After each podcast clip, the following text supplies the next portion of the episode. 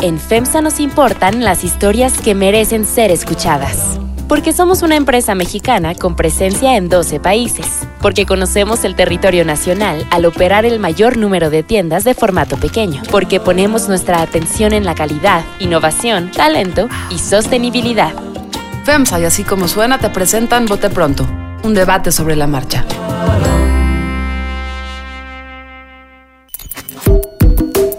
Bienvenidos a Bote Pronto. Estamos conversando el martes 8 de septiembre.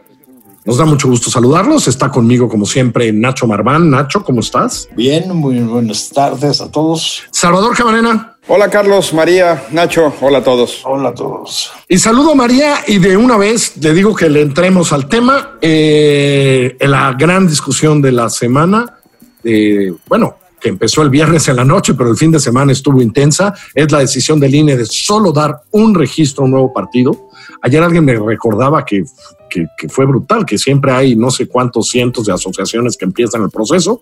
Solo habrá un nuevo partido, que no es tan nuevo además, porque es una reconversión del partido Encuentro Social, pero la nota la dio eh, pues la votación del Instituto Nacional Electoral negándole el registro al partido que pretendían formar Margarita Zavala, Felipe Calderón y sus seguidores, que se llamaría México Libre.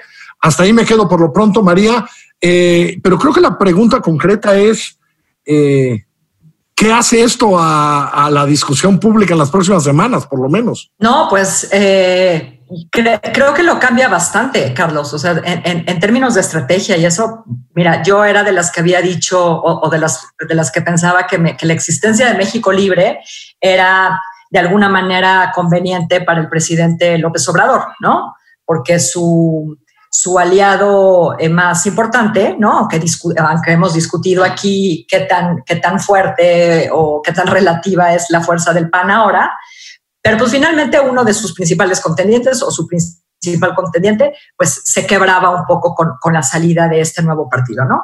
Ahora, según la última encuesta de, publicada en Reforma, entre el PRI y el PAN, apenas llegaban a la votación de Morena, ¿no? Con, apenas la igualaban con todo y lo, y, y, lo que, y lo que Morena ha venido cayendo desde que el presidente de su partido gobierna.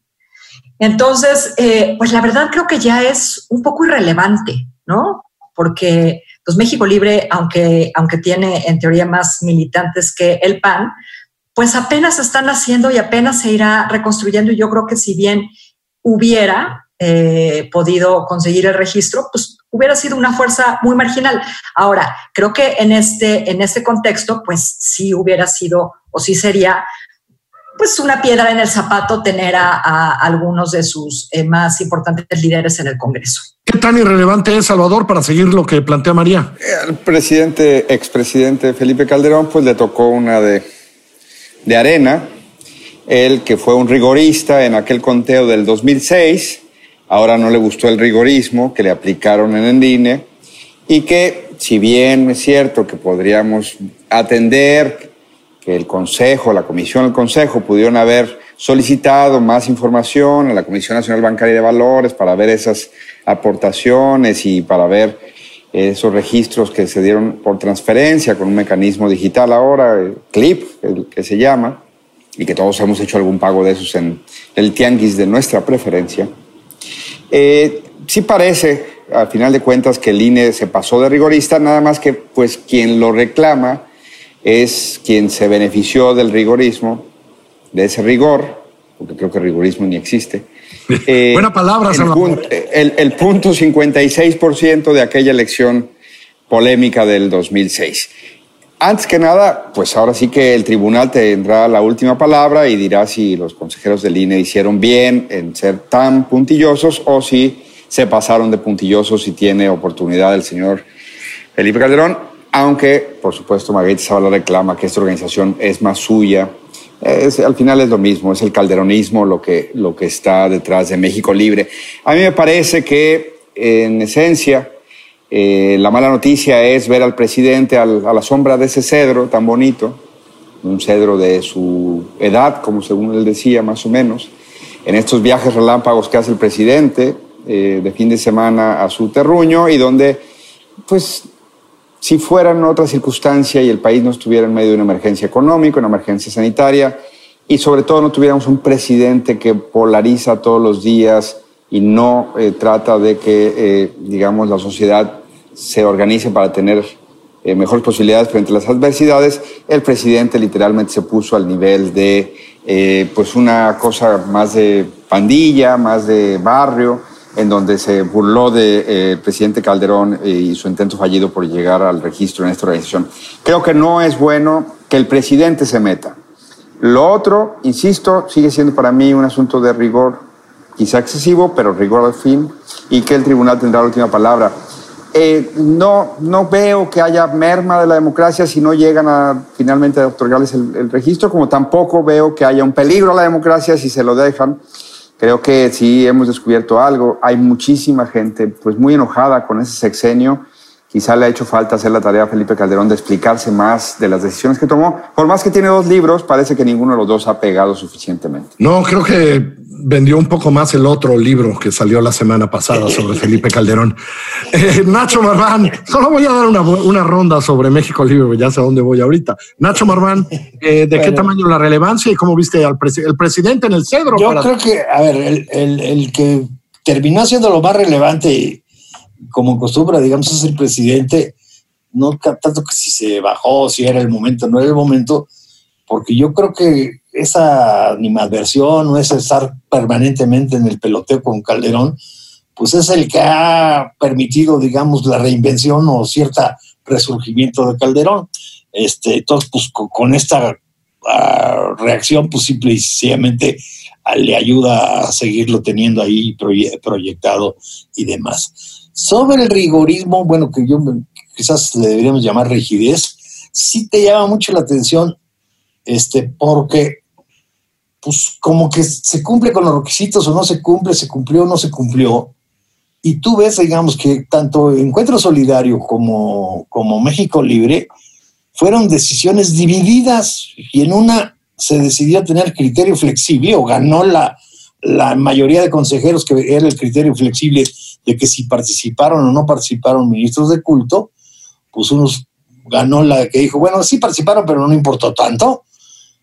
Y en el otro, digamos, pues este, eh, en, el, en, el en, el de, Calderón, pues perdieron los que dijeron, no, pues esto se puede corregir y, demás. Entonces, sí te queda un mal sabor ahí con, respecto a la, la al línea de pues no hay claridad de criterios ni uniformidad y yo finalmente sí creo que esto va a terminar siendo recurrido, recurrido ante, ante, ante el tribunal.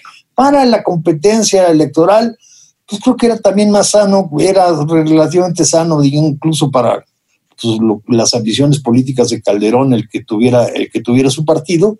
Y este, yo creo que si el beneficiario de, neto de, esta decisión, en el caso de que sea ratificada por el tribunal, es fundamentalmente el PAN. ¿El PAN? Sí, evidentemente, pues los potenciales electores que podían tener una opción con Calderón, obviamente son panistas o de origen panista o con, con esas simpatías e irían y votarán, digamos, por el PAN en, este, en una lógica nacional de las elecciones del año entrante, ¿no? Y decía que solo quería dar una ronda porque también quería hablar de partidos que sí importan.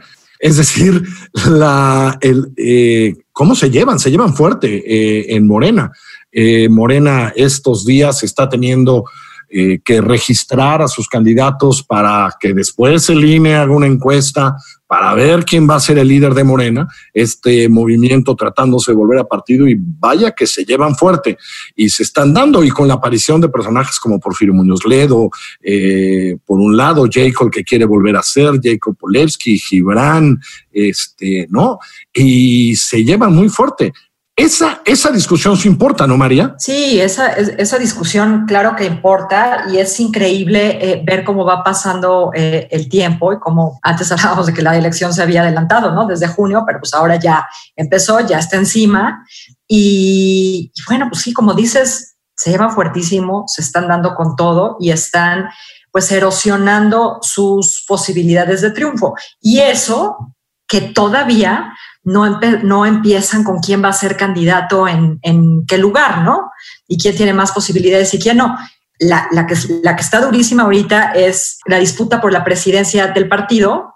Y, bueno, Carlos, pues uno, uno de los argumentos, ¿no? Ahora que dices se llevan fuerte, es, por ejemplo, exhibir a uno de los aspirantes, a, a, Gibran Ramírez, eh, en conductas de, pues en conductas que el presidente López Obrador le achaca en una mañanera a cualquiera, ¿eh? a cualquier personaje del pasado de no trabajar, de utilizar recursos públicos para hacer campaña. Eh, Porfirio Muñoz Ledo, bueno, o sea, quiere ser el candidato de todos los partidos y el presidente de todos los partidos. Sí, y está la otra parte, ¿no? También le están dando con todo a Mario Delgado, por ahí he leído un par de columnas, etcétera. Eh, Salvador, de, a ver, hay mucha, he, leído a mucha gente diciendo, bueno, también se peleaban en el PRI, etcétera.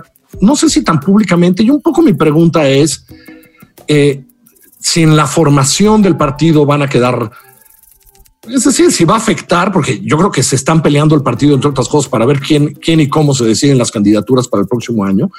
Pero qué tan grave puede ser con todo lo que se están dando rumbo al 21 y después rumbo a la construcción de un partido serio rumbo al 24, cuando ya no tengan a quien de verdad los une, que es el, López Obrador. Bueno, antes que nada, Carlos, el licenciado López Obrador, eh, pues estará con nosotros durante muchos sexenios el, su liderazgo es incuestionable. No sé por qué terminas así su, tu pregunta. Porque se va al 24. bueno, si la gente quiere, le digo dos veces a la jornada. No se va a meter. bueno, eh, creo que es una buena noticia lo que está pasando en Morena.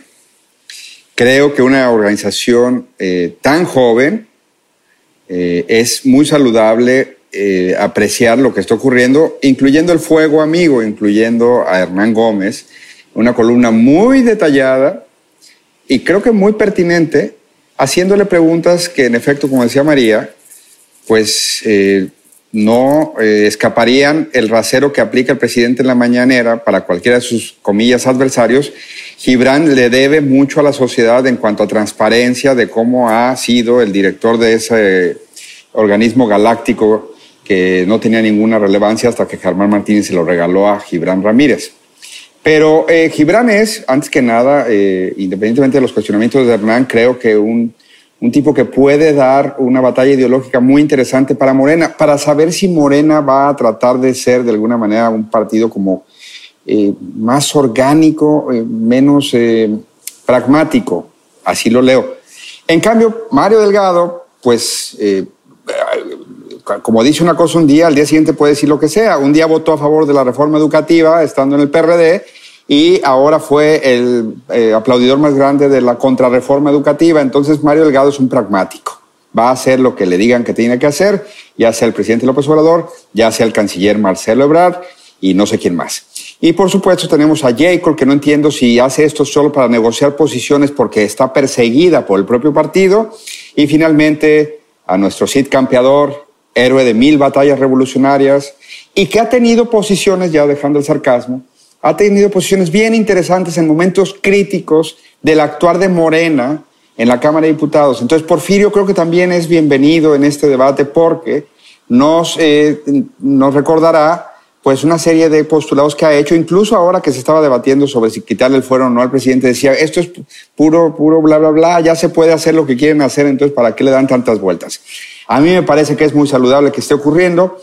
Veremos, en efecto, los costos del mismo, hasta dónde llegan por la ambición de las posiciones, pero también qué tanto se sintetiza, qué tanto se termina eh, por ajustar a un nuevo ya eh, corpus de los que ganen y sepamos que si va a ser un partido muy pragmático, muy Mario Delgado, eh, pragmático pero con cintura ideológica, muy Porfirio Muñoz Ledo, pragmático y con impunidad, Jacob Polewski, o más, digamos que ideológico, aunque con muchos caprichitos, como sería con Gibran.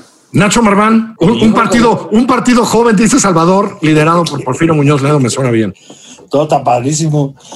No, a ver, yo creo que lo primero que hay que entender es, tú preguntabas, ¿se llevan o no se llevan o qué duro se llevan? entendamos por qué se tuvo que llegar a esta encuesta. El dictamen del tribunal es impresionante, es no existen condiciones internas para la autoorganización del partido y entonces le impone la encuesta y se les impone a la Morena y, y, al INE este, para tratar de que con un sistema de encuesta, en lugar de un sistema de elección interna, llegar, digamos, cuidar los derechos de la militancia y generar mayor cohesión. Entonces, de alguna manera, ante la incapacidad de resolver sus conflictos y de procesar estatutariamente su proceso de sucesión que llevaba atorado seis, ocho meses o más, viene esta resolución el 20 de agosto del tribunal y, se las impone, pues reconociendo una, una situación. Este, eh, yo creo que también, en parte, la encuesta no le viene mal a, a Morena en el sentido de que Morena, más que un partido de militantes, pues, si acaba de publicar el INE las militancias de cada partido, y pues los que más tienen militantes son el PRD y, el PRI, los demás andan en 300, 400 mil este, supuestamente militantes o afiliados, por, por llamarlo de alguna manera. Morena es fundamentalmente un partido de votantes, es un partido de opinión.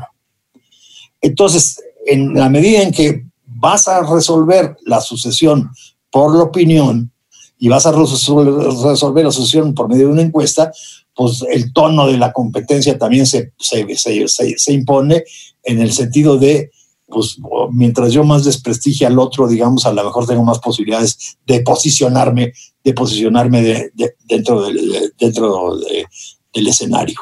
Yo veo, digamos, con todo y digamos que sea así tan general lo de la encuesta y demás, que este, se, se dice encuesta de reconocimiento del 16 al, al, 22 de septiembre, sí veo, digamos, Mario Delgado en buena medida apoyado por este, por, fundamentalmente por Marcelo. De Porfirio podríamos decir que se convierte en una especie del candidato oficial en la medida en que lo apoya Berta Luján, Ramírez, eh, Ramírez Cuella y el mismo Díaz Polanco. Y Gibran, pues como que ha agarrado, ha tenido fama en, medios y demás, entonces trata también de posicionarse a ver, a ver qué, qué tanto. Yo creo que el gran problema es, este, si ante la incapacidad de resolver consistentemente su problema, se, va, se, les impone, se les impone este método y pues será elegido el que tenga más reconocimiento de nombre, ¿eh? no tanto el que tenga mejor prestigio o mejor o menor prestigio se, terminará siendo el que gane la encuesta. Y qué autoridad real va a tener quien gane la encuesta, sea quien sea. Ahora, María, la pregunta es si, si como pasaba en el PRI, como lo hemos visto pasar en otros partidos, en el mismo PRD, en, el PAN luego sí se peleaban más duro eh, eh, y les duraba más, si van a ser amiguitos cuando termine todo esto y si van a poder construir y discutir de verdad lo que tienen que discutir y construir para el próximo año, que son pues candidaturas que vayan por todas las canicas, ¿no? Pues serán amiguitos los que queden, Carlos, porque yo creo que, que justamente cuando empiece el reparto de candidaturas, pues necesariamente habrá perdedores y ganadores, y es muy posible que frente a esta oposición eh, desorientada y desarticulada y francamente débil, pues también haya morenistas que vayan para allá que vayan hacia allá. O sea, no hay de otra, Salvador. Se tendrán que entender, gane quien gane. Sea eh, Porfirio, sea Porfirio Gibran para poner los dos extremos de edad, digamos, ¿no? yo no lo veo así por dos razones. Para empezar, estos son los herederos de ese PRD que nunca pudo sacar una elección bien. Siempre se pelearon, siempre terminaron en tribunales, siempre los chuchos y los encinas, y, y ahí siempre fue un desgarriate. Entonces, son consistentes por lo pronto en eso, no saben hacer procesos internos. Porque era una de las cosas que no le copiaron bien al PRI. No, aunque el PRI tuvo, obviamente, digamos, defecciones trágicas y hasta muertes, sin lugar a dudas, cuando no se resolvieron bien las cosas en, cuanto al reparto del poder, pero en pocas palabras era institucional, era una manera más eh, disciplinada de aceptar las eh, los ciclos del poder y a quién le tocaba bailar y a quién le tocaba sentarse en la silla. Por un lado. El otro aspecto es que yo creo que no tienen a dónde ir y el pastel es muy grande. El pastel del gobierno federal, a pesar de los recortes del presidente López Obrador, sigue siendo muy grande y el pastel de las candidaturas sigue siendo muy grande. Entonces, creo que van a terminar todos medio enojados, medio arañados, con el pelo medio desgreñado, un poco este, con el piquete de ojo así hinchado, porque pues, Hernán le puso una zarandiza hoy a, Gibran que no se va a poder, poder quitar tan pronto eh, en el debate público, pero fuera de eso van a quedar en la misma arca de Noé en la que están, ahí van a estar todos juntitos, porque el patriarca los va a llevar al mejor destino posible, que es la, eh, retener el poder mínimo por cuatro años más. Nacho. Pero yo, este, primero sí que quiero marcar una, es decir, sí se parece o te, te recuerda mucho los pleitos por la dirigencia dentro de, eh, del PRD, pero yo insisto con una diferencia muy, muy importante. Finalmente las tribus del PRD atrás tenían gente y militantes de carne y hueso, digamos, que tenían posicionamientos territoriales o sectoriales de, de, alguna manera, y pues las disputas llegaban incluso, incluso a la violencia. Vuelvo a insistir, el PRD, el, Morena, perdón, es un partido, y en el mejor de los casos, de, de, corrientes de opinión, en busca de votantes, y es lo que están, digamos, este, eh, eh, disputándose. Yo creo que eso marca una diferencia, digamos, eh, importante. Y estoy de acuerdo con, con Salvador, sí tienen a dónde ir, es decir, no tienen a dónde ir porque en la medida en que este, tenga, te mantengas, digamos, como la expectativa más ganadora, tampoco te conviene salirte de una manera tan, tan, fácil. Es realmente cuando se empiezan a perder las perspectivas de ganar, cuando puede haber las, las decisiones y, y, las salidas. Además de que si nos metemos a la manera en que se resuelven las candidaturas dentro de Morena, con mayor o menor, con menor intervención del Comité Ejecutivo Nacional, más del Consejo y hasta por tómbola, pues este va a ser, digamos, un proceso que no necesariamente va a reventar. Me gusta eso que dices, Nacho. Algunas de esas tribus sí tenían gente atrás, ¿no? Y, y movimientos bueno, territoriales muy fuertes. Oficialmente y estos... tiene un millón doscientos mil afiliados del PRD. Sí, sí, sí, sí. ¿Quién sabe? Sí, sí. ¿no? En eso creo que tienes muchísima razón. Pues vamos a ver cómo acaba eso. Sí se están dando todo. Creo que no hemos visto lo último. Eh, y, se van a decidir muchas cosas porque ese aparato va a decidir a las candidaturas. Quien se quede con ese aparato va a decidir las candidaturas para enfrentar el 2021, que no va a estar sencillo con esta crisis, crisis económica eh, crisis sanitaria de la que ya no hablamos hoy, pero seguramente la próxima semana, después de presentado y bien leído el, eh, la propuesta de presupuesto que va a hacer hoy eh, Arturo Herrera, podremos hablar mucho de eso. Vamos a ver si invitamos a alguien a que nos ilustre de qué se va a tratar el reparto del dinero el próximo año. Y vamos a ver cómo nos va con los partidos. Ya no hablé de nuestros 10 gobernadores, pero pues de, de eso pero, en fin. pero, también tiene mucho que ver con el paquete económico. Así claro, que, por eso, entonces lo vamos a ver ahí. ahí eso todo tiene que ver con la lana. María, muchas gracias, que te vaya muy bien. Para ustedes. Salvador Camarena, suerte. Cuídense mucho. Nacho Barbán, como siempre, un placer. Buenas tardes a todos. Esto es Bote Pronto, nos pueden escuchar en así como suena.mx y en todas sus plataformas de podcast. Y por cierto, se lo recuerdo, si usted nos escucha cada semana, vaya ahí, por ejemplo, a Apple y suscríbase y diga que le gusta escuchar el bote pronto. Soy Carlos Puch, que le vaya muy bien. Nos vemos la próxima semana.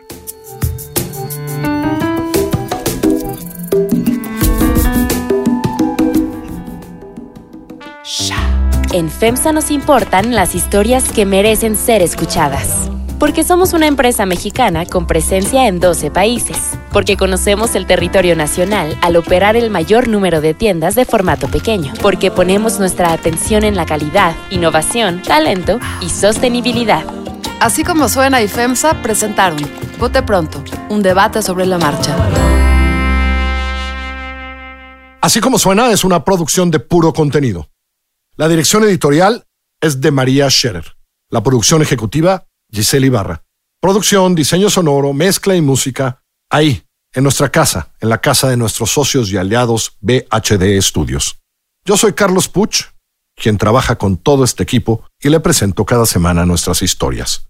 Estamos en así como suena.mx, en Google Podcast, en iTunes Podcast, por supuesto en Spotify y siempre en Himalaya.